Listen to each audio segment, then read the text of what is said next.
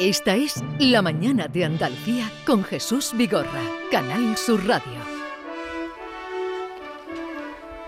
9.36 minutos de la mañana. Pongan ustedes mucha atención. En fin, todo lo que tratamos de acercarles a ustedes es eh, lo mejor que tenemos a mano, pero hoy es una historia eh, que queremos apuntarle porque la historia es muy larga, tanto es así como 30 años de investigación del invitado que tenemos. David Hidalgo, preséntanos eh, el tema que vamos a abocar ahora. Buenos días, Jesús. Bueno, yo considero que estamos ante un auténtico bombazo histórico porque una investigación dirigida por el historiador que tenemos aquí con nosotros hoy, Michel Martínez, ha concluido que la ciudad mítica y perdida de la Atlántida, de la que ya hablaba Platón y tantos filósofos griegos, no estuvo situada en el actual fondo marino, ni en Canarias, ni en Santorini, ni en Azores, en tantos sitios como se ha querido localizar, sino que la Atlántida era Sevilla y que eh, la localidad sevillana de Valencina de la Concepción, ahí se estaba situada la Acrópolis, donde se han hallado vestigios de esa ciudad prehistórica. Con nosotros tenemos al historiador y técnico en excavaciones Michel Martínez, a David Mendoza, que es historiador y va a publicar un libro sobre todo lo que estoy hablando, y a Jesús Camacho, que es investigador y está produciendo un documental que en breve verá la luz. Eh, a ver, lo primero es mm, Michel o Michael. Michael, Michael. Michael. Perdón, Michael. Michael. como hablas también español, digo, no puede ser Michel. Eh, ¿De dónde eres? Pues soy de Corea del Río, soy eh, nacido y resido en esta localidad sevillana. Ah, bueno, él es Michael Martínez, historiador técnico en excavaciones. David Mendoza, que es historiador, está preparando un libro que pronto publicará. David Mendoza, buenos días. ¿Qué tal? Buenos días. Y Jesús Camacho, que está investigando o está preparando un documental sobre todo esta investigación. Jesús, buenos días. Muy buenos días, Jesús. A ver, eh tengo entendido que usted empieza a investigar, Michael, o descubre eh, esta, esta localización de la Atlántida cuando lee a Platón. Por supuesto, para, para, para, entender el tema de la Atlántida, eh, lo primero que es es leer los textos, en, este caso, estamos hablando de los diálogos de Platón, el Timio y el, y el, el Timeo y el, y el Critias. Y en él específicamente se, se dice, se detalla la ubicación exacta de dónde se, encuentra esta isla, esta tierra insular de, la Atlántida, que él le pone la Atlántida, pero hay que recordar que son nombres traducidos de, primero en eh, perdón, primero en egipcio, de egipcio griego, pero anteriormente tenía otro nombre, ¿no? Y todo el mundo parece ser Jesús que lo busca en, eh, en debajo del mar, ¿no? Sí. Pero mm, en estos 30 años de investigación, bueno, pues la, me he dado cuenta que la geografía y sobre todo las costas, pues no, es la, no era lo mismo actualmente que cuando, cuando aconteció el tema de la Atlántida. Yo el, el, tema de la Atlántida lo cronológicamente lo sitúo en el calcolítico, vamos a decir entre el 3500 y el 2500 antes de Cristo a, partir de 2500, entre, eh, antes de 2500, pues situó el, este tsunami, esta catástrofe que dice Platón, y que era, fue, acontecida por eh, grandes temblores de tierra y, fue seguida por una gran inundación, que los expertos pues dicen que está, está detallando lo que es un tsunami. Claro, vamos a decir una cosa todo el mundo tiene esa imagen, Jesús, eh, esa imagen grabada en la mente de, una ciudad debajo del agua, debajo del Océano Atlántico. Esa imagen nos viene, nos viene porque nos la trajo el gran Julio Verne, con, esa, con esa magnífica obra de viaje, eh, 20.000 leguas de viaje submarino. Pero si ahora hablamos de que Cádiz era una isla, San Fernando era isla y toda aquella, toda aquella zona eran isla, hoy en día si a cualquier chaval de 8 años no se lo cree. Pero antiguamente eran islas. ¿Qué significa eso? Que la geografía y, va cambiando y las costas. Entonces, ¿por qué no podemos creer que si en el 3500 a.C. Eh, pasaría, o en el 2200, pasaría esta, esta catástrofe debajo del océano Atlántico, porque lo dice eh, Platón perfectamente, esta isla se hundió bajo las aguas de Piégalo Atlántico, porque hoy en día no puede estar debajo de tierra. Y bueno, y así empezó Jesús durante 30 años esta investigación, analizando coma por coma, punto por punto, los textos de Platón y me di cuenta que están llenas de grandes incongruencias y que esas incongruencias, esa, esas partes que se, se contradicen, resulta que me da miedo entender de que se basaba en una historia real. ¿Por qué una historia real? Porque Platón era un gran escritor. Tuvo cuatro etapas en su vida de, como escritor Pero el Timeo y, Critic- y el Critias estamos hablando de la última etapa. Estaba muy curtido como, como escritor. Y no se puede basar en una historia inventada porque esta incongruencia para un buen escritor, estamos hablando de una novela histórica, Sí. en un hilo de la historia son fallos garrafales. Son fallos garrafales. No puedes decir, por ejemplo, que entra en una habitación, está escribiendo una novela, entra en una habitación y está encendida y en el siguiente frase decir que estaba apagada. En un hilo de una historia eso, eso es fatal. Y ahora mucha gente que nos está escuchando se preguntará eh, qué restos arqueológicos ha encontrado usted que demuestren que la Atlántida estaba donde, donde estamos ahora, en Sevilla eh, y esta zona. Mira, pues principalmente en estos 30 años de estudio y gracias ahora a las noticias de estos arqueólogos y, que, y científicos que nos están dando la razón, es eh, saber que, que Sevilla era, eh, era una isla, estamos hablando en el 3500 a.C., ya estaba poblada, que los anuarios arqueológicos y todo el mundo ha estudiado que Sevilla pues fue fundada por los fenicios en el siglo VIII. Bueno, pues tenemos en los anuarios arqueológicos hay mm, de, hay restos, hay- se han encontrado restos, por ejemplo, en la en la en la torre, en el centro de Sevilla, en lo que es la, la puerta de Jerez, Sí. en, lo- en la fuente del arzobispo, incluso debajo de la debajo de la Universidad Pablo David se han encontrado restos arqueológicos que datan del 3500 a.C. Ujú. Fondos de cabaña, industria lítica, lo que significa que había gente ya viviendo en altozanos, hay que decir, la zona más alta de, de Sevilla, ya había gente viviendo en el 3500 a.C., lo que significa que, no fue, que ya había gente aquí antes de los Sí. fenicios. ¿no? Todo eso va unido a que Sevilla era una isla hasta frente a un- una boca de estrecho muy angosta que estaba dentro de una ensenada que es la- el estrecho de Coria. Y todo unido a que fue, hubo un gran tsunami eh, que lo- algunos expertos catalogan entre el, el 2400 y el 2200, ¿no? que fue lo que colmató eh, lo que es el lo que es el, Do- el Doñana, ¿no? el Parque. Nacional de Doñana, ¿no? fue lo que a partir de 2200 fue colmatándose. ¿no? Tenemos restos arqueológicos, por ejemplo, de eh, un asentamiento calcolítico que, es, que estaba en las marismas de Hinojos. En el plan Hinojo sale perfectamente eh, como geólogos, arqueólogos, y, y hacen un trabajo y encuentran un asentamiento calcolítico que fue destruido a consecuencia de un tsunami y en época calcolítica, lo que significa que ese tsunami, ese tsunami entró dentro de lo que sería el Parque Nacional de Doñana, que sería una bahía abierta, pero claro, el, el estrecho de Coria está a 25 kilómetros al norte. La física no se puede romper, la ley de la física, Jesús. Si el tsunami llega a esa localidad, que era costera, esa Sí. localidad era costera, el, el tsunami tuvo que subir hacia arriba.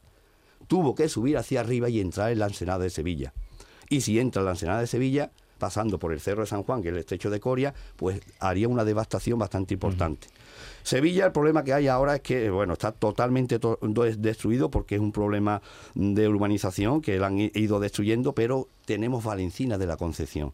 Y en Valencina de la Concepción se da todo lo que explica Platón.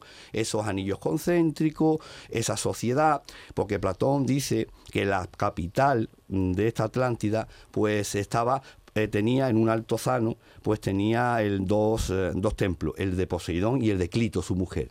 Lo que significa que esa zona tenía que estar regentada o tener un buen poder eh, jerárquico la mujer. Y precisamente se encuentra en Valencina de Concepción una tumba de una mujer adornada con, eh, eh, con un ajuar increíble que no se ha encontrado hasta la fecha, con dagas, dagas de roca de cristal, eh, cornamenta de colmillo de, de elefante asirio, de elefante africano, un traje de, de- hecho de concha. O sea, eso hoy en día estaría valorado Sí. en un montón de dinero. Pues vamos a David Mendoza, historiador, que va a publicar, vas a publicar un libro sobre todo el material que se está trabajando para esta, esta investigación, ¿no? Así es, el, el- el libro lo que viene es, es a complementar el, el documental y esta, y esta investigación basado en, en- en precisamente en, en la recopilación que hemos realizado de forma científica. Toda la base eh, arqueológica, la base de la, la fuente bibliográfica y no solo, por ejemplo, pues eh, centrarnos en, Platón, Sí. es decir, eh, hemos encontrado una serie de, de- de otros escritos, mm, los primeros mapas del mundo, eh, también pruebas sobre el terreno, eh, que demuestran que, que, bueno, que Platón argumentaba una historia real existente. Otros autores clásicos también, grecolatinos y tal, pues eh, avalan esa, esa historia y, avalan también pues que podamos argumentar un, un hecho tan concreto como este. A mí me interesa mucho saber, eh, Michel, eh, Michael. Que he dicho, otra vez he dicho Michel, Michael, perdón.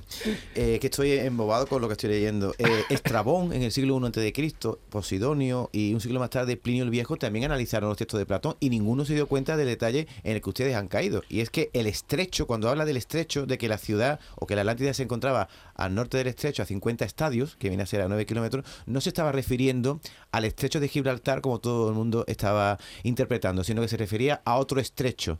Porque el mar en ese momento no estaba ahí, sino que el borde del mar estaba en torno a Corea del Río y era el Océano Atlántico. ¿Es así la interpretación que ustedes hacen? Bueno, sí, como he comentado antes, la incongruencia que tiene Platón es que en el Timeo, por ejemplo, 24e, que, que, dice exactamente, mm, lo tengo aquí, pone, partiendo desde afuera, desde el piégalo atlántico, entonces se podía atravesar aquel piégalo, esto es muy importante, porque tenía una tierra insular delante de la boca que vosotros nombráis y así llamáis columna de Hércules. Claro, está diciendo que el griego, a Solón, eh, este sacerdote griego Solón, está diciendo que eh, donde se encuentra la Atlántida, los griegos le llaman las columnas de Hércules. En aquel entonces las columnas de Hércules era el estrecho de Gibraltar. Pero la memoria lectiva es muy importante y saber leer, porque lo que dice antes pone, entonces se podía atravesar aquel piégalo. Se podría que no existirían entonces la... Eh, no, claro, hemos buscado y lo, y lo, lo aclara más adelante lo, aclara en el Timeo 25D, porque pone, por ello, ahora, ahora es intransitable e inescrutable la salida por aquel pliégalo de fango, de poca profundidad, que es un auténtico impedimento que la, eh, que la tierra insular produjo al asentarse a poca profundidad. Lo que está diciendo es que cuando se lo está contando Solón en el siglo VI antes de Cristo, le está diciendo que donde está la Atlántida, ese estrecho, hoy en día, en aquel entonces, no se puede navegar ni atravesar, a consecuencia del barro. Bueno, pues nosotros, el equipo, este equipo multidisciplinar, hemos investigado, hemos intentado localizar algún escrito si por alguna casualidad el estrecho de Gibraltar estuvo alguna vez acolmatado, el Golfo de Cádiz, y no hemos encontrado nada. O sea, de ahora mismo la historia eh, podemos decir que en la historia escrita que tenemos no hay ningún documento donde certifique que el estrecho de Gibraltar ha sido eh, bloqueado por fango y sobre todo lo que dice en el siglo VI. Sí. Pero hay que recordar una cosa, Solón era uno de los siete sabios y según Platón era el más sabio. Es imposible que le esté contando en, actual, en directo, diciéndole que hoy en día no se puede atravesar el, estrecho de Gibraltar porque estaba la isla de la Atlántida sumergida y hay fango. Cuando los barcos fenicios llevaban desde el siglo VIII cruzando que estaban entrando. Y, incluso los griegos. Y si Solón se, eh, se, posicionaba en cualquier puerto, veían las naves llegar desde Tartesos. ¿Qué significa eso? Que no se está refiriendo al estrecho de Gibraltar, se estaba refiriendo a otro estrecho del Océano Atlántico. Que sería el que tú dices de, de Corea. Claro. Sería el único estrecho oceánico que hemos encontrado donde se podía haber colmatado el fango y había sido muy difícil la navegación, lo tenemos en el estrecho de Corea. Por eso la famosa Ispal, que algunos autores dicen que provienen y pueden identificarse como isla de los palos o isla porque los, los fenicios, como había mucho fango, tenía que construir de una forma de una mm. forma peculiar. Qué manera de eh, esto es una labor de espionaje lo que estáis diciendo vosotros de, en esta investigación. A ver, eh, Jesús, que también nos diga algo. Eh, ¿Qué vas a hacer? Porque tú eres productor con tema audiovisual de documentales. ¿Qué vas a hacer? Pues ya lo estamos haciendo, de hecho ya está casi casi acabado, gracias a Canales Media, que es la productora que de la que se hizo el documento con el que se está haciendo y con el que se ha rodado el, el documental, pues estamos plasmando precisamente la labor de Michael de estos 30 años. O sea, básicamente punto por punto hemos querido plasmarla. ¿Por qué? Porque nos parecía que era muy interesante. A mí me costó al principio muchísimo trabajo entender a Michael, eso sí, pero gracias a una labor de investigación que, eh, hicimos con, con, él y con, y con David, pues nos dimos cuenta obviamente que había un potencial tremendo. De hecho, ahora se está descubriendo en Valencina de la Concepción, por ejemplo, algo maravilloso como una proto ciudad que Michael hacía muchísimo tiempo, eh, muchísimos años, ya me advirtió. Aquí hay una protociudad y es la más grande del mundo posiblemente de época prehistórica.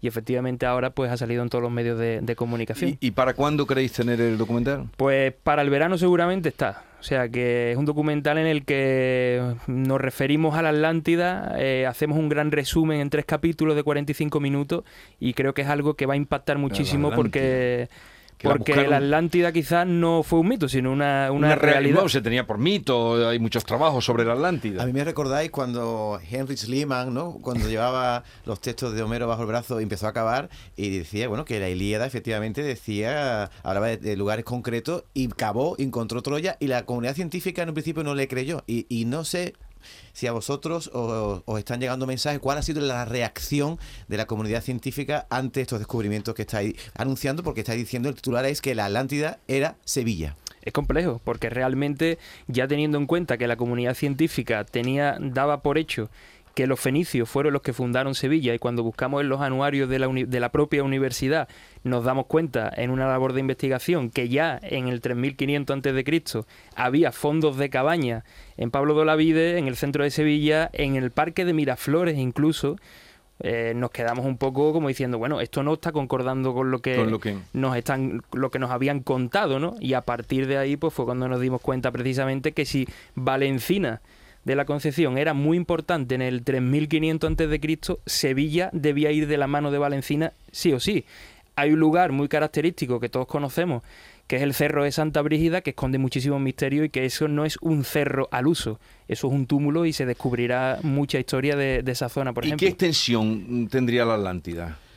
Eh, Más o menos. Sí, eh, ahí está. Márcanos un, por el norte-sur. La, mira, el, nosotros como lo, ponemos en el, en el imperio calcolítico, eh, es lo que describía Platón. Eh, Valencina y tanto Sevilla abarcaban el territorio desde, desde España, la península ibérica, Francia hasta el centro de Europa, hasta Tirrenia, hasta Italia. Eso sería por tierra. Sí. Por la zona del mar sería todo el Mediterráneo, incluso hasta Oriente, hasta lo que sería el Oriente Próximo se han encontrado se han encontrado piezas de, esta zona eh, por, por, aquello en Chipre, en, zonas también de, Israel, en Egipto, zonas de, traídas de aquí, ¿no? Lo que significa que cuando se dice un imperio, nosotros decimos que es un, imperio comercial, no guerrero, sino comercial. Y sobre todo los puertos.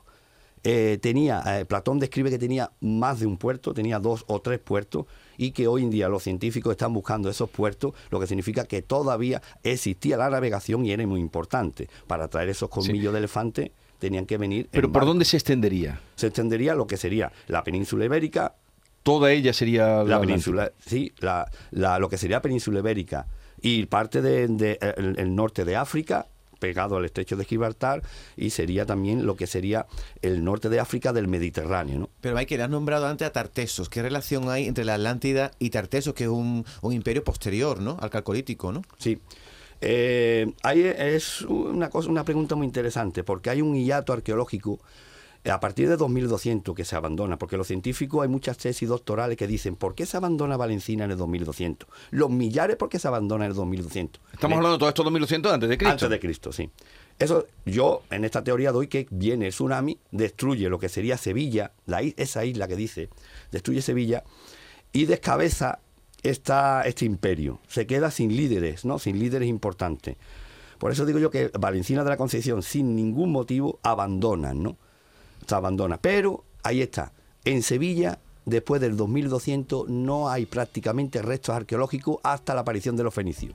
Parece marcado ese, ese entorno. Bueno, eh, estaremos atentos porque esto es muy complicado explicarlo en tan poco tiempo, pero sí queremos, han dado mm, por lo menos los motivos para eh, que entremos en esta en esta historia, en este descubrimiento. Michael Martínez, historiador y técnico de excavaciones, como todo además se va a publicar, seguro, espero que, eh, que lo podamos ver pronto. David Mendoza y Jesús Camacho, ese documental también, pues será buena ocasión de volver a hablar, pero ustedes afirman con rotundidad que la Atlántida estaba, estamos sobre la Atlántida. Efectivamente, eso. ¿Y la, el centro más importante estaría? En, el centro sería Sevilla Capital. Y una ciudad, el nombre de las ciudades no, No, no, podemos no ha saber. llegado, no ha llegado. No existía tampoco una escritura que... que- que diera nombre a alguna ciudad importante. Gracias por la visita y enhorabuena por vuestro trabajo.